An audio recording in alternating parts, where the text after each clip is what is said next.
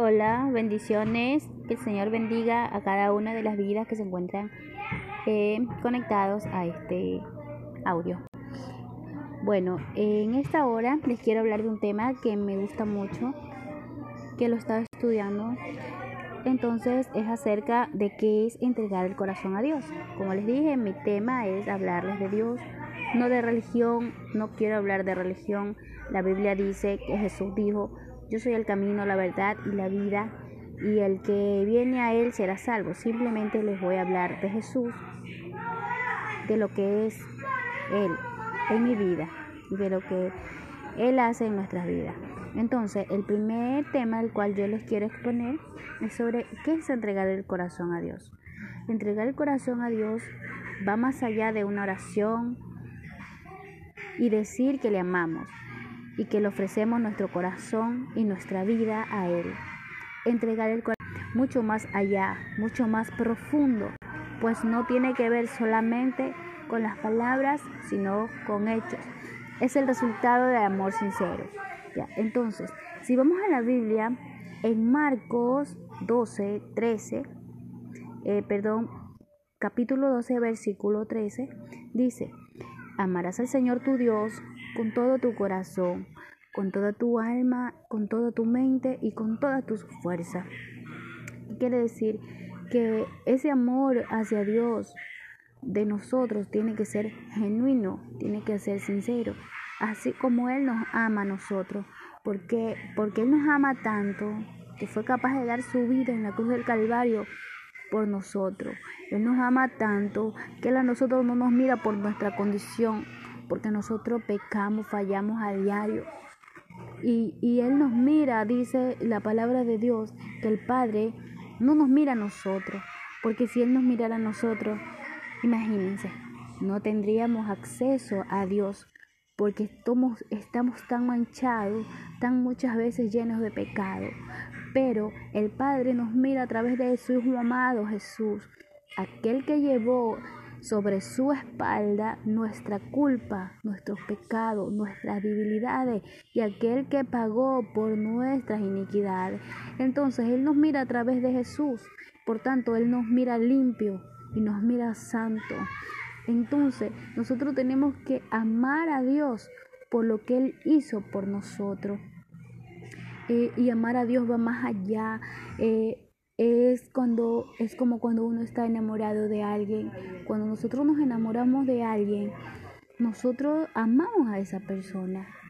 Pero nosotros no solamente la amamos, sino que nosotros llega un momento en donde nosotros eh, no podemos estar ni un solo instante de que esa persona no esté en nuestra mente, en nuestro corazón.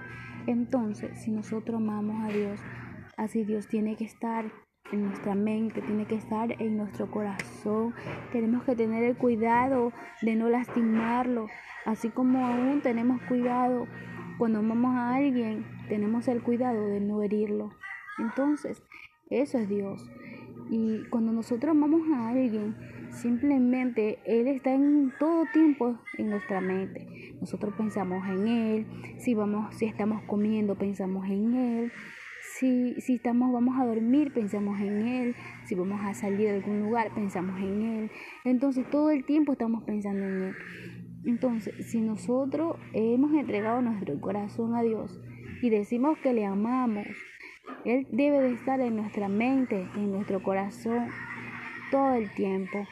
Y debemos de pensar bien lo que vamos a hacer, lo que vamos a decir para no herirlo, aún para no hacer que su Espíritu Santo se constricta y se aleje de nosotros, porque sabemos que el Espíritu Santo es aquel que nos llena de su presencia, es aquel que convence al hombre de pecado, es aquel que nos redime, es aquel que nos levanta cuando estamos caídos.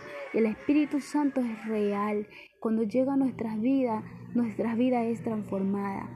Pero nosotros como hijos de Dios o como haberle recibido en nuestro corazón, tenemos que tener cuidado, tenemos que cuidar su presencia, porque Él es un ser tan sensible que al más mínimo eh, que nosotros cometamos, Él se aleja de nosotros. Y la verdad que la vida sin el Espíritu Santo se vuelve seca, se vuelve vacía. Yo he experimentado lo que es Dios, lo que significa Dios en mi vida. Para mí Dios es mi todo, Dios es el centro de mi vida.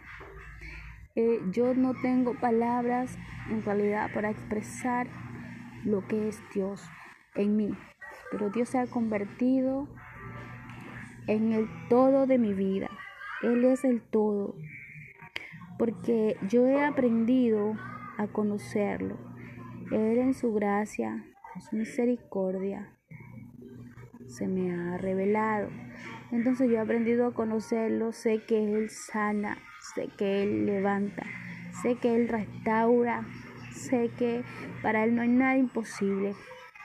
Y me gustaría que tú conocieras a ese Dios, a ese Dios maravilloso, a ese Dios que se me ha revelado a mí, que también se puede revelar a ti sin importar tu condición, que Él es real y que su oído está atento a escuchar tu clamor.